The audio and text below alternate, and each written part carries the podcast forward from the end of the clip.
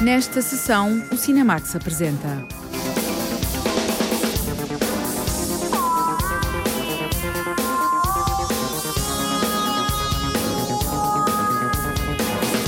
Uma Vida Escondida, Terence Malick filma a história de um objetor de consciência na Segunda Guerra Mundial.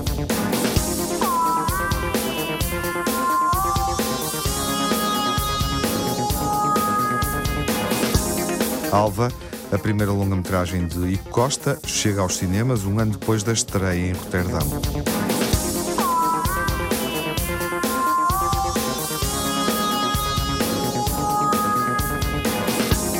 A Call Money, documentário sobre as viagens que inspiraram o mais recente álbum de P.G. Harvey.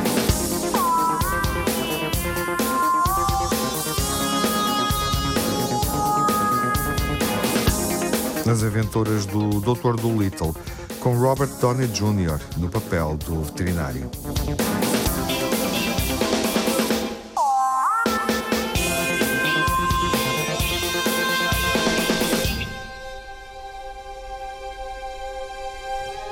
Uma Vida Escondida é o novo filme de Terence Malick. É um filme que acontece no início da década de 40 do século passado, um filme de época sobre a Segunda Guerra Mundial e um herói, um austríaco que recusou combater pelos nazis. A jornalista Lara Marques Pereira diz-nos quem é o protagonista pouco conhecido desta história verdadeira e de certa forma escondida. Numa pequena comunidade rural na Áustria, o jovem agricultor Franz vive em harmonia perfeita com a natureza, a mulher e as três filhas pequenas. Durante a ascensão de Hitler e a ocupação da Áustria, Franz é chamado a cumprir os deveres militares e a servir o Führer, mas as suas convicções religiosas levam-no a recusar lutar ao lado dos alemães.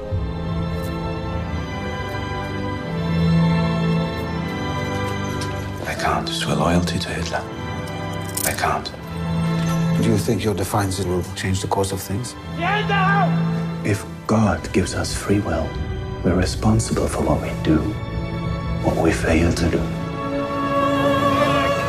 Uma vida escondida abre uma nova perspectiva na carreira de Terence Malick, que adapta ao cinema e à sua maneira a história verdadeira de Franz Jagerstatter, interpretado pelo autor August Diehl. Father, they call me up. I can't serve. We're killing innocent people. Raiding other countries, preying on the weak. And the priests call them heroes, even saints. The soldiers, the doers. It might be that the other ones are the heroes. Huh? The ones who defend their homes against the invader. Ever spoken with anyone else?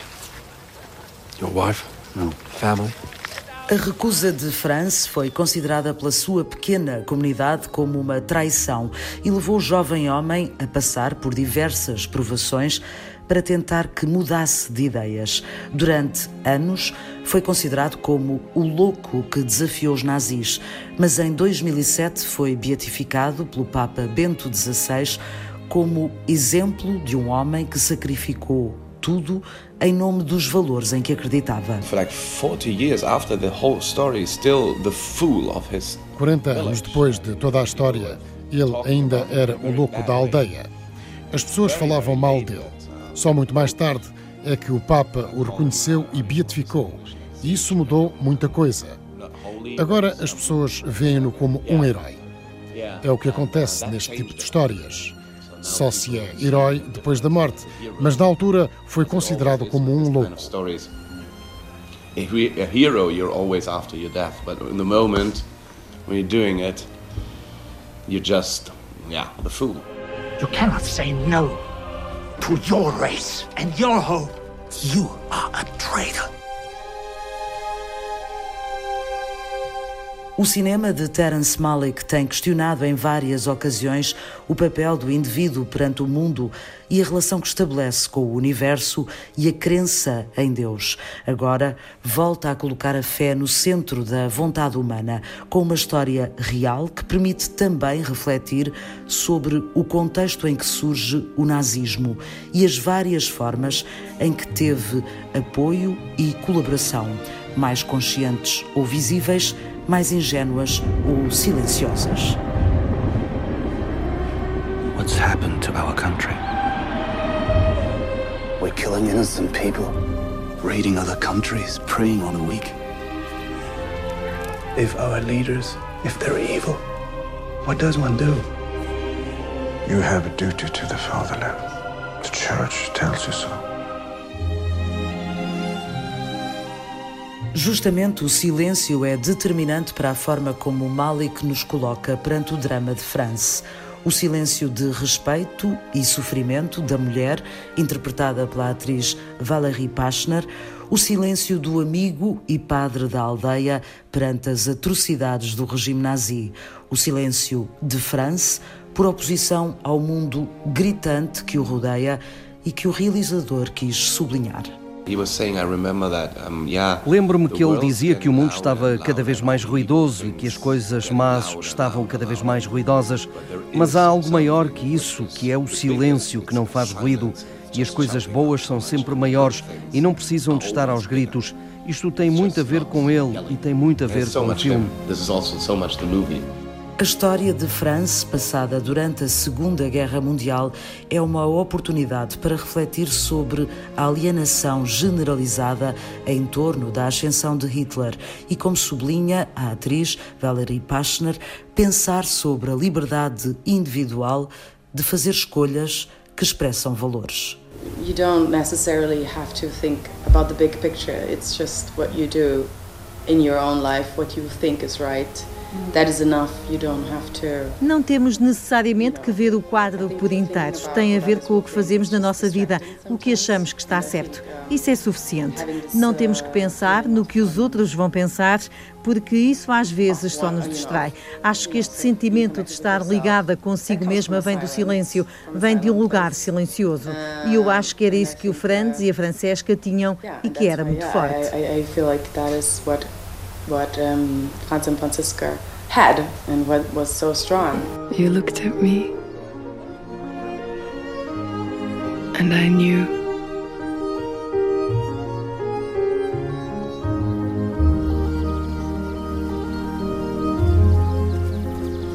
How simple life was then.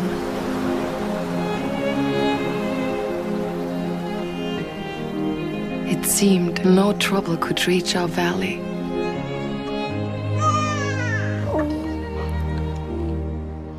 We lived above the clouds.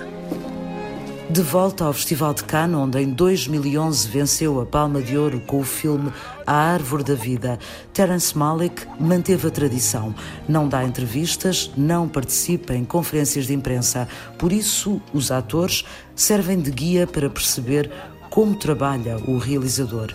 Em Uma Vida Escondida, Malik volta a dividir atenções entre os detalhes na vida das personagens e a imensidão da paisagem do campo. Volta a colocar os pensamentos em voz off e volta a construir uma narrativa muito própria, feita a partir de longas cenas em que não há texto nem direção de atores e que são dispersas pela história na sala de montagem. Nós trabalhávamos no campo todos os dias, no celeiro, na quinta ou com os miúdos. Estávamos mergulhados neste mundo e ele filmava o tempo todo. Não havia pausas, por exemplo, para mudar a luz, porque ele está a filmar com luz natural. Cada cena tem a duração mais ou menos de 28 minutos, por isso nós chegamos a uma altura em que já não sabemos mais o que representar. E isso é o que ele quer. Para o ator August Diehl, a experiência de trabalhar com Malik foi um acontecimento que vai ficar para a vida. He's one of the biggest personal Ele foi um dos maiores encontros pessoais e profissionais em toda a minha vida. No teatro, por vezes, conheci pessoas parecidas com ele, perto de uma espécie gênio, mas ele é uma pessoa muito decente, aberta, humilde, curiosa e muito engraçada. Decent and open and humble and curious and funny person. August Diehl, ator alemão que, juntamente com Valerie Pachner, sustentam a visão de Terence Malick sobre o que significa viver de acordo com a fé e os valores em que acreditamos. Uma Vida Escondida retrata a Segunda Guerra a partir de um dilema interior e individual, alimentado por profundas convicções humanas e religiosas. O filme Uma Vida Escondida foi apresentado no Festival de Cannes no ano passado, onde Terence Malick já tinha ganho a Palma de Ouro com a Árvore da Vida. Olá, João Lopes. Olá, Tiago. Vale a pena lembrar a Árvore da Vida, filme metafísico, porque Terence Malick continua a explorar essa forma abstrata de olhar e entender o mundo. Gostes ou não do universo de Terence Malick, e eu confesso que sou um fã militante, há que reconhecer que, sobretudo a partir de A Árvore da Vida, em 2011, ele de facto inventou um dispositivo, talvez possamos dizer mesmo uma linguagem muito própria, para lidar com os enigmas, com a dimensão mais secreta dos comportamentos humanos. E o seu novo filme, o belíssimo Uma História Escondida, é, digamos assim, um prolongamento dessa, dessa estratégia narrativa, desta vez com uma inspiração verídica muito particular e também muito forte. Ele foi buscar a história de Franz Jagerstarter, um cidadão austríaco que, na Segunda Guerra Mundial, se assumiu como objetor de consciência e recusou integrar o exército nazi, escusado será dizer, sofrendo as consequências trágicas da sua opção. O que é de facto absolutamente invulgar e muito, muito subtil no trabalho de Melick é essa capacidade de nos eh, fazer mergulhar num movimento de consciência, apetece dizer, que é aliás partilhado com a mulher da, da personagem de Jagerstatter, sem perder, longe disso, a noção de fresco histórico. Este filme, embora muito longe das regras tradicionais do chamado filme de guerra, não deixa de ser uma evocação muito particular de um conflito, a Segunda Guerra Mundial, ao mesmo tempo propondo-nos o envolvimento com uma dimensão pessoal e emocional rara eh, neste tipo de histórias, tal como são contadas no, no cinema. Enfim, é um daqueles casos em que, além do mais, acho que é importante sublinhar que precisamos mesmo de ver este filme não uh, no retângulozinho do nosso computador, muito menos no ecrã do nosso telemóvel, mas no espaço muito particular de uma sala escura. É aí que o cinema adquire toda a sua dimensão, vibração e intensidade. É um filme com uma respiração visual extraordinária, como é hábito nas obras do norte-americano Terence Malick. O cineasta regressou ao cenário de uma guerra. É o segundo filme de guerra que realiza, duas décadas depois de ter filmado A Barreira Invisível.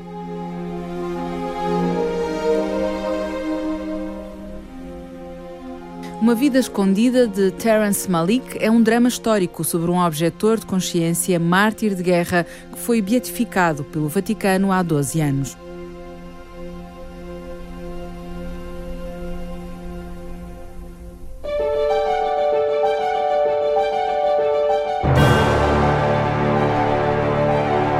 Uma Vida Escondida é um dos filmes que não faz história na edição dos Oscars, como outros com igual complexidade.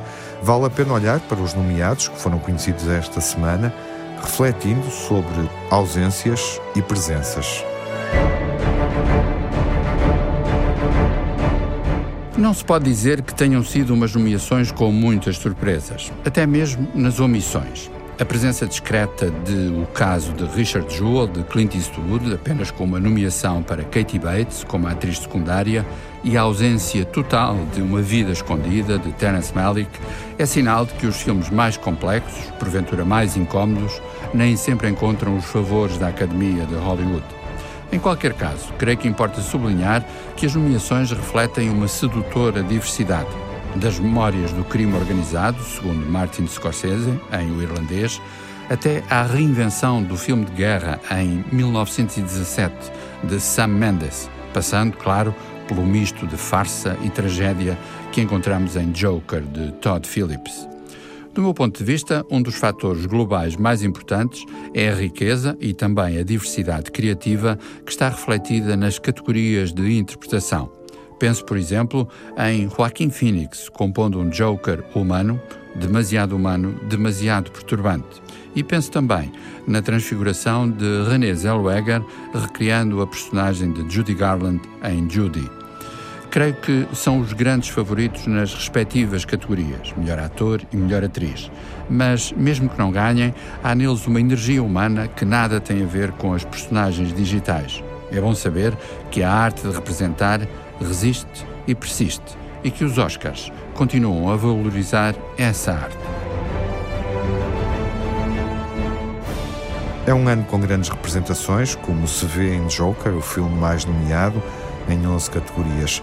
1917 era uma vez em Hollywood e o irlandês também surgem entre os filmes muito bem nomeados, cada um é candidato a 10 Oscars.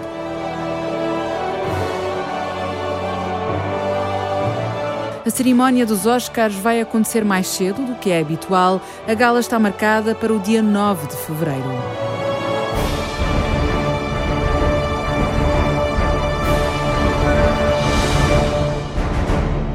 There is a huge white building. So huge, it makes tiny the people who raise their eyes to look up at it. P.G. Harvey surge no documentário A Dog Call Money, primeiro filme do fotógrafo Seamus Murphy. Ambos trabalharam durante mais de uma década e este documentário ganhou forma a partir dessa ligação e da proximidade artística. Digamos que a tradição, ou pelo menos o hábito, faz com que, quando referimos um documentário sobre alguém do mundo da música, partimos do princípio que um realizador acompanhou eh, o seu ou a sua protagonista para nos dar a conhecer a gestação da sua própria música. Este PJ Harvey, A Dog Called Money, não é muito diferente Uh, embora uh, seja fundamental dizer que no início do projeto está não exatamente o acompanhamento de PJ Harvey pelo fotógrafo e realizador Seamus Murphy, mas o contrário, ou seja, Seamus Murphy fez uma série de reportagens sobre temas sociais e políticos muito específicos, uma em Washington, outra no Kosovo, outra no Afeganistão e PJ Harvey uh, pediu-lhe para o acompanhar porque sentiu que as realidades com que iria confrontar-se podiam ser um mote, um motor muito particular para a sua própria criação musical. E assim aconteceu. PJ Harvey, A Dog Called Money, sendo A Dog Called Money o título de uma das canções gerada nesta, nesta viagem, é a história dessa, dessa deambulação por, por vários continentes, assistindo nós não só à descoberta de lugares muito especiais, mas também ao nascimento das palavras e das notas que iriam dar origem a um álbum magnífico chamado The Hope Six Demolition Project, que viria a ser lançado em 2016. Ou seja, temos aqui uma combinação, uma cumplicidade muito especial e muito sugestiva entre a música e as imagens e os sons do cinema. A jornada musical de P.G. Harvey passou por cenários de guerra e de conflito. Depois do álbum, inspirado nessa viagem, depois de uma exposição, temos a oportunidade de ver agora o documentário.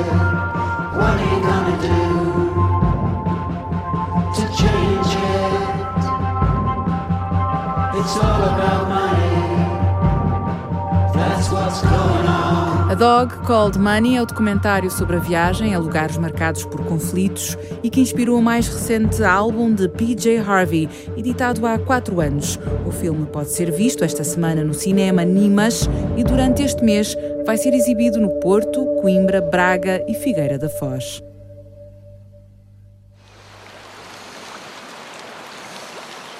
O Rio Alva corre na primeira longa-metragem de Ico Costa, estreada há um ano no Festival de Roterdão e que podemos ver agora nos cinemas. A história de um homem em fuga, dele próprio, da sociedade. Ico Costa filmou no interior, nos conselhos de Arganil, Lousã e, sobretudo, Oliveira do Hospital. Alva é um filme que, de certa forma, bebe inspiração, em alguns casos, de violência extrema peninsular do país, nomeadamente no interior de Portugal, mas que não se prende de forma alguma com, com histórias reais que têm sido espalhadas pela comunicação social uh, desde há alguns anos para cá. Eu vou ligar para a polícia. O que é que estão a fazer? O que é que estão a fazer? Vai-te embora! O que é que estão a fazer? Vai-te embora!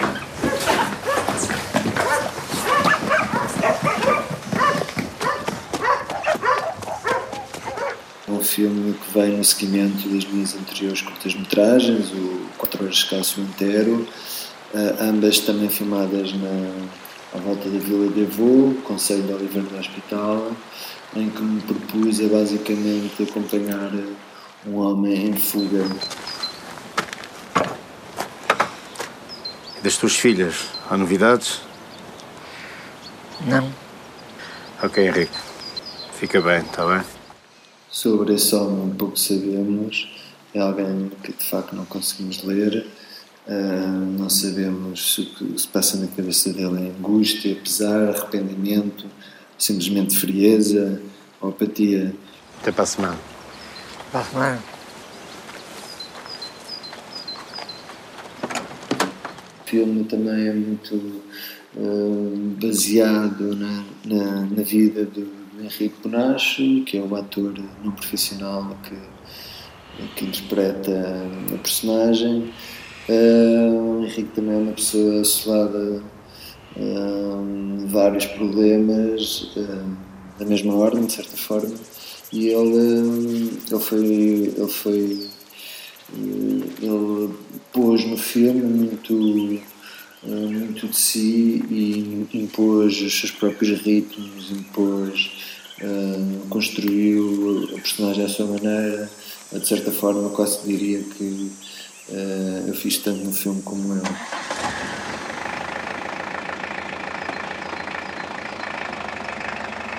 De qualquer forma, não é a minha intenção dizer o público a pensar de determinada forma sobre os personagens. Quero sim que o espectador se sinta intrigado e inquieto durante todo o filme. No final não há acusações, não há absolvições, hum, nem nada dessas coisas. Não quero fazer julgamentos.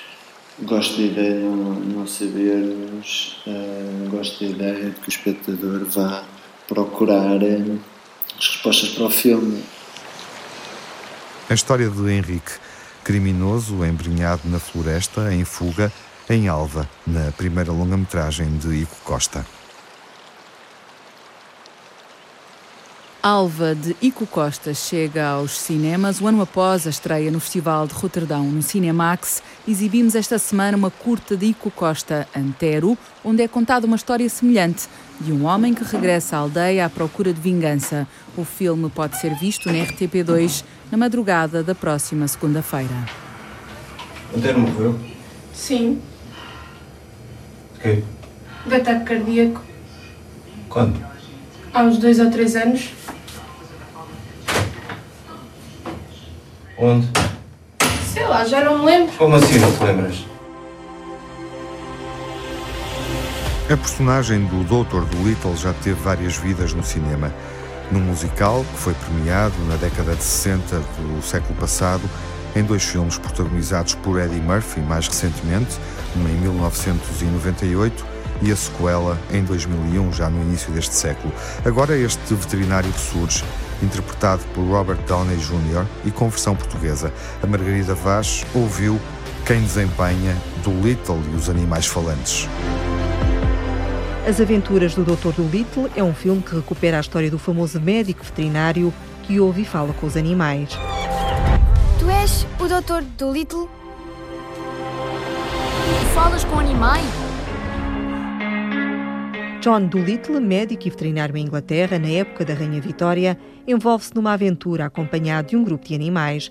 A história é narrada ao longo do filme, em português, a tarefa é da atriz Ana Bola. É uma narração com, com uma voz muito mais sóbria, embora tenha sempre o, o seu quê de representação, porque trata-se de um filme para, para, para miúdos.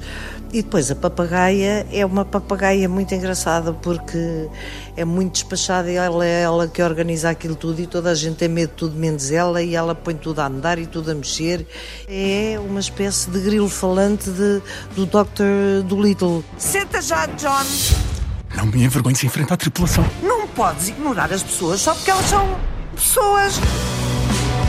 A comediante Ana Bola manteve o registro habitual para dar voz à papagaia, conselheira do Dr. Dolittle. Sou muito eu a fazer a papagaia, com, enfim, com, uma certa, com um certo exagero e com uma certa caricatura, mas gostei imenso, imenso de fazer. Foi só um bocadinho mais, mais mandona, assim um bocadinho mais eh, nasalada, talvez, mas muito pouca coisa. O veterinário capaz de falar as línguas de diversos animais é uma personagem criada pelo escritor britânico Hugh Lofting. Faz parte da galeria dos clássicos da literatura infantil. O filme As Aventuras do Dr. Dolittle é uma versão atual da história que também já tinha sido recriada no cinema em 1967. Qual é o urso polar que trabalha para o bronze? Olha, e qual é a ave? Espera, por acaso és ave? Que coisas de aves é que fazes? E tu, que coisas de urso é que fazes? Desta vez ganhaste. A atriz Ana Bola recorda-se de quando era criança ter visto o primeiro filme, o musical O Extravagante Doutor Dolittle. Foi uma inovação na época. Foi esse mesmo que eu vi. Foi o primeiro. Foi muito curioso. Acredito que foi a primeira vez que, que se pôs em cinema, que se puseram os animais a falar uh, com vozes de pessoas. E acho que o filme era altamente credível daquilo que eu me lembro. Já foi há muitos, muitos anos. O musical de 1967 conquistou os Oscars de melhores efeitos visuais e de melhor canção original. If I could talk to the animals, Just imagine it chatting with a chimp and chimpanzee. Imagine talking to a tiger, chatting with a cheetah. Oh, what a neat achievement it would be. O ator Paulo Pires também tem na memória o primeiro filme do Dr. Dolittle. Nasci em 67, portanto é giro. Nasci quando nasceu esta história também. Ou pelo menos quando foi feito o filme. Eu, eu vi, mas quando era miúdo, e agora não revi. De facto, é, é uma história conhecida, apesar de já ter informação e de já saber a história. Mas parti para aqui sem qualquer influência, sem qualquer. porque também a distância é tão grande que é como se este para mim fosse o primeiro. Na versão atual das aventuras do Dr. Dolittle, Paulo Pires dá voz a um dos animais. A, a mim tocou-me fazer o, o, tigre, o Barry, o tigre de, de, Bengala. Este filme tem esta, esta hum, particularidade das personagens serem reais, não é? Quer dizer, ou seja, o tigre é um tigre de verdade, quer dizer, feito como se fosse de verdade, não é? E portanto é um tigre possante, como é um tigre de, de Bengala. Todas as mães sonham que os filhos cresçam e devorem um médico. Sou o Barry. Estávamos quase a fazer progressos. Paulo Pires imprimiu criatividade na construção da personagem. A voz acompanha a ironia e a ferocidade do tigre. O tigre pede uma voz mais grave, uma coisa assim mais arrastada, mais ameaçadora. E depois com a, a ironia e depois com alguns momentos de, de, facto de comédia, porque que é aquilo que acontece aos mais fortes, que é quando, quando são apanhados. E o tigre de 300 e tal quilos fica um gatinho. Paulo Pires dá voz ao tigre e a ligação aos animais não se fica pelas dobragens. O ator foi criador de cães. Fiz inclusive a criação de cães, tinha leões da Rodésia. Não tinha tigres, tinha leões da Rodésia, que é um cão incrível, lindo e com uma personalidade, pode-se dizer, especial. Houve uma particularidade, eu tinha vários cães que foi um cão que foi, que eu, que foi para Paris, para, para a casa do Bruno Volkovich, que é um ator francês. O Gonçalo Oddington teve um cão meu, o Carlos Barreto, realizador de cinema, teve dois cães meus, uma, a Maria João, cantora, teve um cão que era filho dos meus também. Os meus cães tiveram alguma ligação com algumas pessoas do, com, assim, relacionadas com o mundo do espetáculo. Nesta aventura, o Dr. Dolittle faz uma viagem à procura de uma ilha onde se encontra a cura para a doença da rainha. No caminho, vai contar com a ajuda de vários animais, entre eles um urso polar e uma avestruz. Qual é o urso polar que trabalha para o bronze? Olha, e qual é a ave? Espera, por acaso és ave? Que coisas de aves é que fazes? E tu, que coisas de urso é que fazes? Desta vez ganhaste. Esta Astros dá-se muito bem aqui com, com, o urso, mas estão sempre a provocar um ao outro. Ele está sempre. Ela, ela dá-lhe bicadas, ele, ele arranha, portanto aquilo andam sempre a provocar, mas são grandes amigos e, sobretudo, vão, são muito amigos do Dr. do Little e vão ajudá-lo nesta aventura. Manuel Marques é avestruz. É o Plimpton, é uma avestruz que constantemente enterra a cabeça na é aquela coisa das avestruzes, que acho que é um mito, que enterram a cabeça para, para se escaparem às situações. E neste caso é, ela tenta se escapar a levar o Dr. Little no seu dorso, porque ele ganhou peso e ela está sempre a tentar escapar de o levar às costas. É o transporte do Dr. Little. Eduardo Madeira dá voz ao urso polar. Eu sou o Yoshi, sou um urso polar e acho que foi escolhido precisamente por ter arte de urso polar. Pelo menos de urso. Calham-me sempre animais encorpados, com certas características, e pronto, e este é mais uma. Como é um urso, engrossei um bocadinho a voz. Mas não é difícil, porque eu tenho mais facilidade nos graves do que nos agudos. Se quiser fazer falsete, sai-me isto. Oh, tudo bem. Já tem que ir para o grave, estás a perceber? O que é que está a desse... Não, espera aí. O que é que está a sentir, uh, Doc? É um bocado por aí.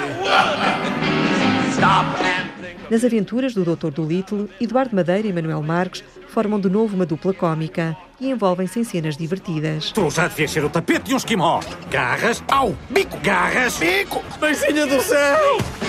Está uma coisa mais cómica, que é uma coisa meio escatológica, em que eles estão, em que há uma coisa que mete uh, gases. Assisti desmaio constantemente a ver essa cena e qual. Uma coisa assim, cómica. Cómico, eu acho que a criança vai. Criançada vai. vai. Crianças, é, as crianças, eu, eu, como ainda são muito inocentes, é o xixi cocó. Num filme em que os animais falam, o ator e comediante Eduardo Madeira recorda uma história real com os cães que tem, o morcelo e a pipoca. A minha cadela, às quatro da manhã, ladrou muito. Eu achei aquilo estranhíssimo, mas alguma coisa se passa, tenho que ir ver. Pensei que fosse algum ladrão. O que era? Era o cão, o cão tinha um, um pau entalado na garganta e estava a sufocar. E meti o dedo na garganta do cão e consegui tirar-lhe o pau. A pipoca salvou a vida ao Marcelo. É um animal. Não fala, mas eu percebi que aquela que, ela, que havia uma coisa não estava bem e, e fui salvar o cão. As Aventuras do Dr. Dolittle é um novo filme com o médico veterinário que tem o dom de entender o que dizem os animais. Sou o Eduardo Madeira e vou fazer de Yoshi. E olá, eu sou o Manuel Marques e vou fazer de Plimpton. Não perca o Dr. Dolittle, mais uma aventura incrível. Incrível é não perder. É não perder nos cinemas, é não perder. Incrível, incrível, tem coisas. Garras, garras, garras, garras, garras, garras, garras. E é isto, só foi só isto que fizemos no filme. Não tivemos mais fala. Vamos ter mesmo embarcar nesta perigosa viagem. Façam as malas, malas! What a lovely place the world would be. A personagem de Dr. Dolittle surge novamente no cinema, um século depois da publicação das primeiras histórias de uma série de livros para o público infantil. No Cinemax ouvimos Paulo Pires, Eduardo Madeira, Manuel Marques, Ana Bola, quatro atores que surgem no elenco da versão portuguesa. Oh, what a wonderful world.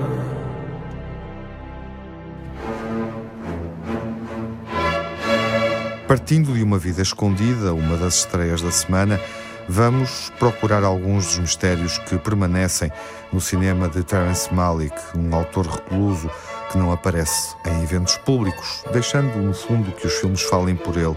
O cinema de Terence Malick está na memória final desta sessão. O cinema de Terence Malick nasce de um vai-vem, ora transparente, ora enigmático, entre as experiências individuais e as convulsões coletivas. No seu novo filme, Uma Vida Escondida, ele conduz esse movimento a uma apoteose trágica. Está em cena um homem que, em plena Segunda Guerra Mundial, recusa alistar-se no exército nazi. Em boa verdade, na sua obra, tudo começou em paisagens que faziam lembrar o western, mas com novos protagonistas.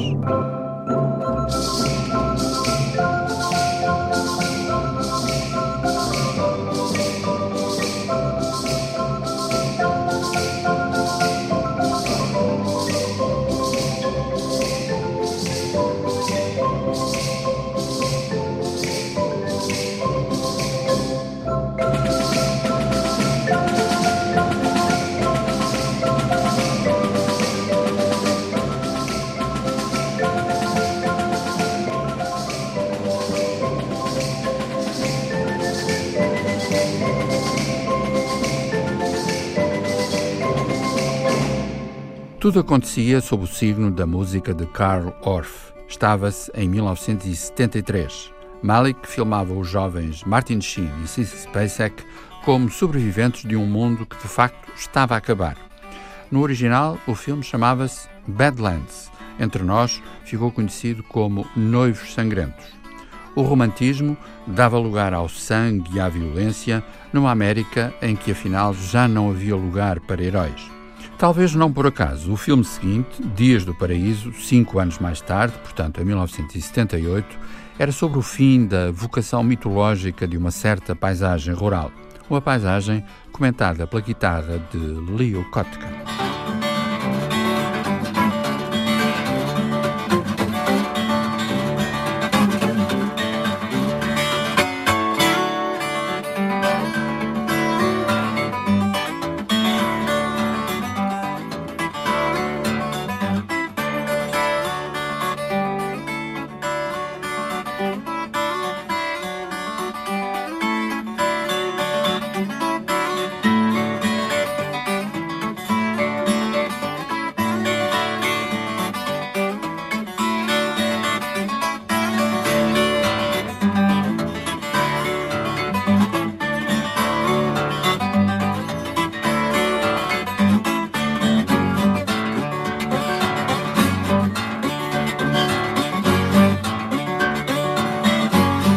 Seja qual for a nossa aproximação da filmografia de Malik, no seu centro deparamos sempre com A Árvore da Vida. Foi em 2011, ganhou o Festival de Cannes. Seguíamos as convulsões do casal interpretado por Brad Pitt e Jessica Chastain e era como se redescobríssemos a origem do mundo, pais e filhos, protagonizando a mesma odisseia interior.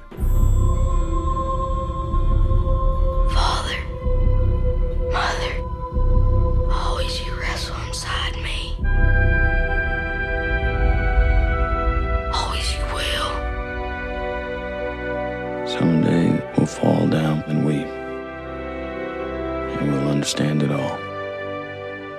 All things.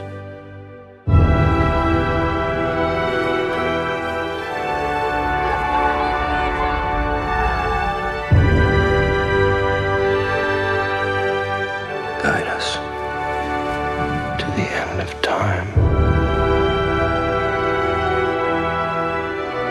Unless you love, your life will flash De então para cá, pode dizer-se que o trabalho de Malik existe como uma série de variações, sempre inventivas, sempre inesperadas e fascinantes, sobre essa mesma ânsia de conhecer os nossos enigmas e partilhá-los com outros. E tivemos assim a essência do amor, Cavaleiro de Copas e Música à Música. No caso de Música à Música, no original Song to Song, tudo se passava nos bastidores do festival South by Southwest, em Austin, no Texas, e tínhamos uma boa companhia em Patti Smith. In my breaking year, I was so disposed toward a mission yet unclear, advancing pole by pole, marching into my ear, mouthed the simple ode. One road is paved in gold. One road is just a road.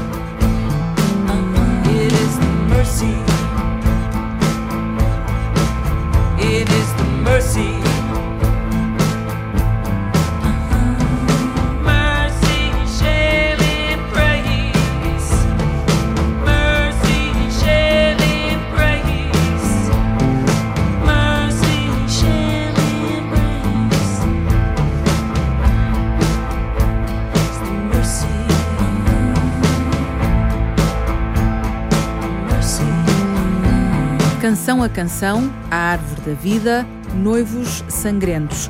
Breve memória dedicada a Terence Malik a propósito da estreia de Uma Vida Escondida. 1917 é um dos filmes mais nomeados para os Oscars deste ano. Estreia-se na próxima semana. Blake, pick a man, bring your kit. I hoped today might be a good day. O épico de Sam Mendes sobre uma missão impossível durante a Primeira Guerra Mundial vai estar em destaque na próxima sessão, quando estrear nos cinemas nacionais.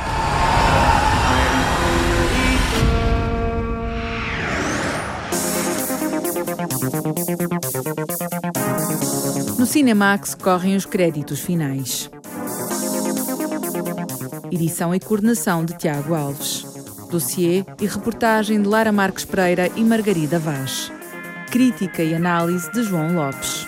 Sonorização de António Santos, Rui Fonseca e Jaime Antunes. Pós-produção, Márcio Décio. Banda sonora original do Cinemax é composta por Nuno Miguel.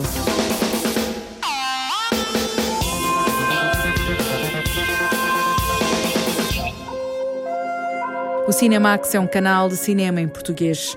Pode ver as sessões de curtas-metragens na RTP2 e ouvir as emissões da Antena 1 ou em podcast. Encontra toda a atualidade na página digital rtp.pt Cinemax e também nas redes sociais.